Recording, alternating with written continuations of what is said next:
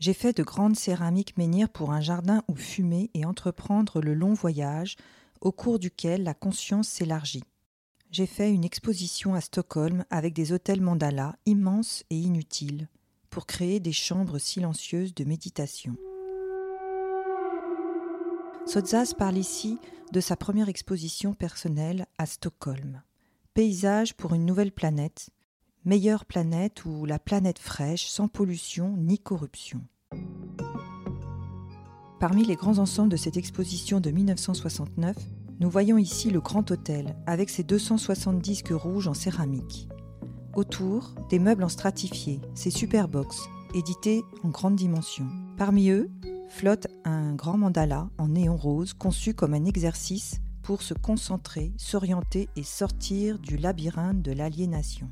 Depuis le voyage en Inde et son séjour en Californie, Sotzas veut organiser l'espace de telle manière qu'il soit un peu comme une drogue pour la conscience. L'espace comme catalyseur d'une sorte de libération du contrôle et de la manipulation de la pensée.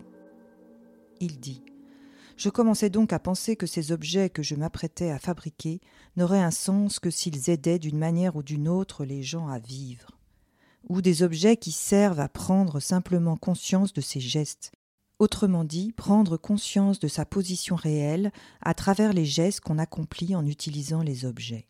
Il me semblait que si l'on voulait reconquérir quelque chose dans un monde organisé de façon rationnelle, il fallait commencer par reconquérir les gestes microscopiques. Je veux dire les gestes, les actions les plus élémentaires, le sens de la place qu'on occupe, même avec ces stupides et misérables objets en céramique. J'ai fait des montagnes en terre cuite, des montagnes impossibles à faire, impossibles à transporter, à monter, à utiliser ou à monnayer. Maintenant que je les ai faites, je me demande pourquoi, vu qu'il aurait été beaucoup plus simple de faire des montagnes en caoutchouc gonflé d'air, des montagnes en polystyrène expansé.